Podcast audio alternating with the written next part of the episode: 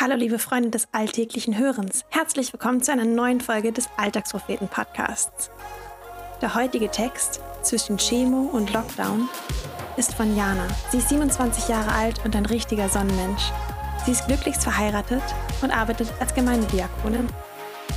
Ihr Herz schlägt für Gott, Gemeinschaft und Gastfreundlichkeit. Der Text erzählt die Geschichte einer starken Frau, die an Brustkrebs erkrankt Ihre Gedanken, ihre Erlebnisse und ihre Gefühle auf dem Weg zur Heilung gehen wirklich unter die Haut. Los geht's.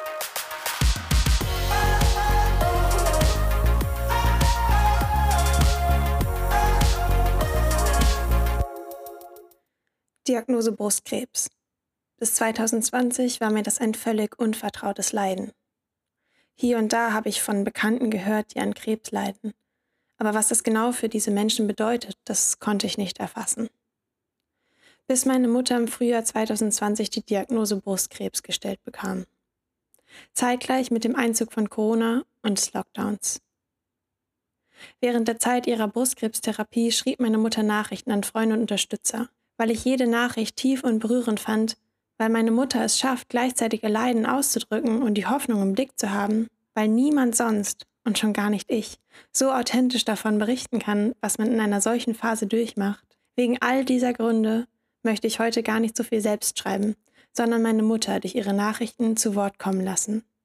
Und ihr werdet sehen, meine Mama ist eine Heldin. 27. April 2020, 16.51 Uhr. Mama. Am Donnerstag hatte ich meine erste Chemotherapie. Diese wurde ambulant im Kreiskrankenhaus durchgeführt und soll insgesamt achtmal in einem Abstand von zwei Wochen gemacht werden. Eigentlich habe ich die Chemo ganz gut vertragen. Das heißt, ich verspüre eine leichte Übelkeit, die aber zu ertragen ist und die sogar manchmal besser wird, wenn ich etwas esse. Dafür habe ich eine starke Abneigung gegen das Trinken. Da dies aber sehr wichtig ist, zwinge ich mich dazu. Vor der Chemo erhielt ich Begleitmedikamente, die die Nebenwirkungen abfangen sollen. Was ich jetzt nach einigen Tagen merke, ist, dass meine Kraft deutlich abnimmt. Ich werde schnell müde und auch sehr dünnhäutig, muss mich immer mal hinlegen. Direkt nach der Diagnose meiner Krankheit war ich wie erstarrt. Jetzt und gerade heute merke ich, wie mich die Anspannung der letzten Wochen, das Auf und Ab der Gefühle, die schwierigen Entscheidungen, die ich und wir treffen mussten, mich gefühlsmäßig umhauen. Die Tränen sitzen heute sehr locker. Ich bin sehr froh, dass momentan Jana und Marian da sind, die mich ganz viel unterstützen, mir viel abnehmen meine ganze Familie ist da und trägt meine Gefühlsausbrüche mit Fassung. Das bedeutet mir sehr viel. Ich danke euch allen für die vielen Grüße und die lieben Worte, die immer wieder bei mir eintreffen, auf unterschiedlichsten Wegen. Zu wissen, dass ihr an uns denkt und für uns betet, ist ein tolles Geschenk, das auch dann trägt, wenn man selbst nicht mehr fähig ist zu beten. Ich wünsche euch eine gute Woche, bin mir bewusst, dass es für alle keine leichte Zeit ist und wir alle gerade viel Unruhe und Ungewissheit in unserem Leben haben. 10. Juni 2020, 18.31 Uhr. Mama. Zwei Tage vor meiner nächsten geplanten Chemo möchte ich euch noch mal kurz schreiben, wie es mir geht. Seit einigen Tagen fühle ich mich wieder ziemlich im Balance. Ich habe mich von den Strapazen der letzten Chemo erholt und fühle mich recht fit. Die Tage direkt nach der Therapie sind immer etwas beschwerlich. Übelkeit, Magenschmerzen und Müdigkeit legen mich dann ziemlich lahm. Gespräche und Telefonate empfinde ich in dieser Zeit als extrem anstrengend. Am liebsten habe ich dann meine Ruhe. Nach einer Woche beginne ich mich immer mehr zu erholen.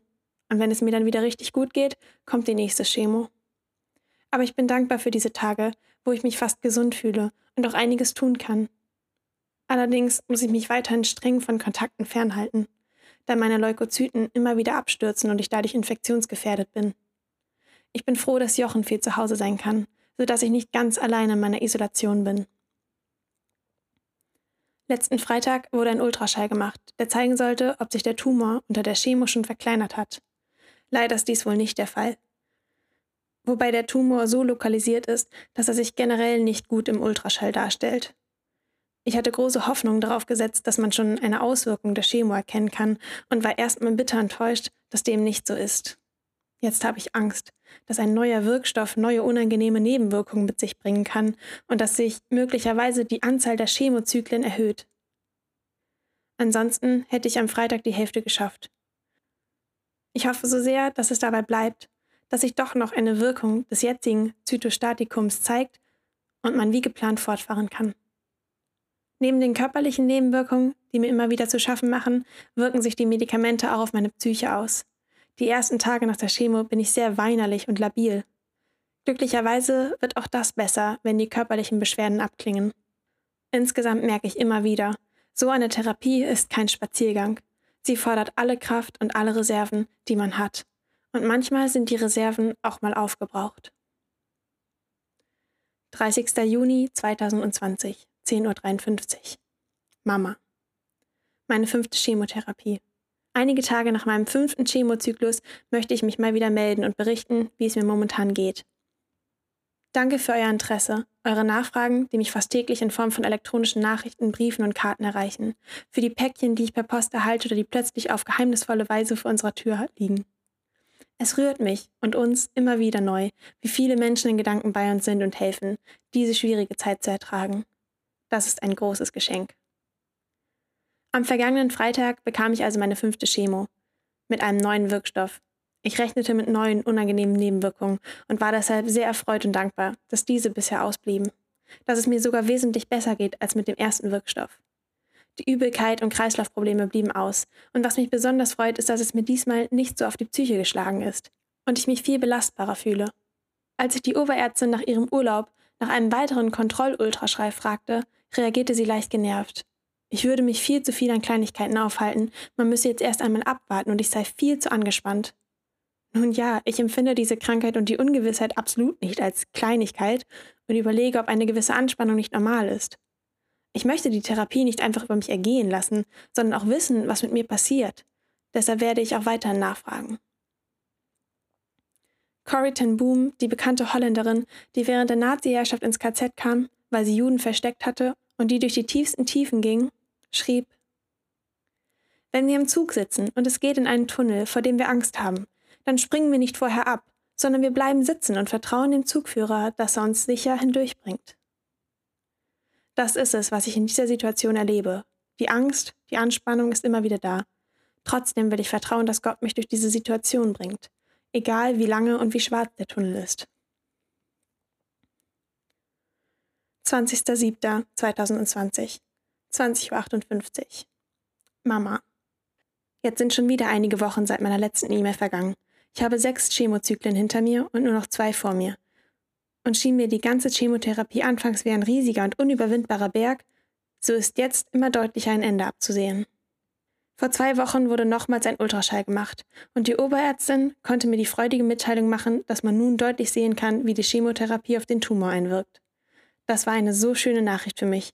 Die ganzen Strapazen der Chemo haben sich ausgezahlt, waren nicht umsonst. Die Ärztin freute sich mit mir. Jetzt würde ich sie gern mal drücken, was sie natürlich wegen der Corona-bedingten Abstände nicht machte, aber es war eine schöne Geste, über die ich mich sehr freute. Am kommenden Freitag kommt also die siebte und vorletzte Chemo. Wenn die ganze Chemotherapie abgeschlossen ist, soll nach drei bis vier Wochen der Tumor, beziehungsweise das, was von ihm noch übrig ist, operativ entfernt werden. Danach ist auch eine Strahlentherapie geplant. Die Therapie wird mich also noch für den Rest des Jahres beschäftigen. Doch ich glaube, die Chemo ist der härteste Brocken. Und den habe ich bald geschafft. Fortsetzung folgt am 19. März.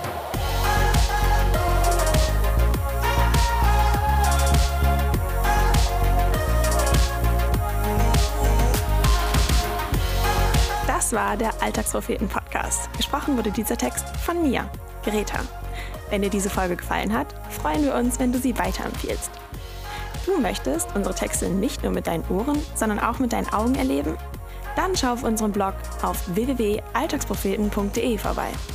Wenn du keinen Beitrag mehr verpassen möchtest, folge uns auf Instagram, Facebook und Twitter. Oder abonniere unseren Newsletter per Mail an info@alltagspropheten.de. Dort erreichst du uns auch für Fragen und Anmerkungen. Wir freuen uns darauf. Bis dahin, mach's gut und viel Spaß beim alltäglichen Hören und Lesen.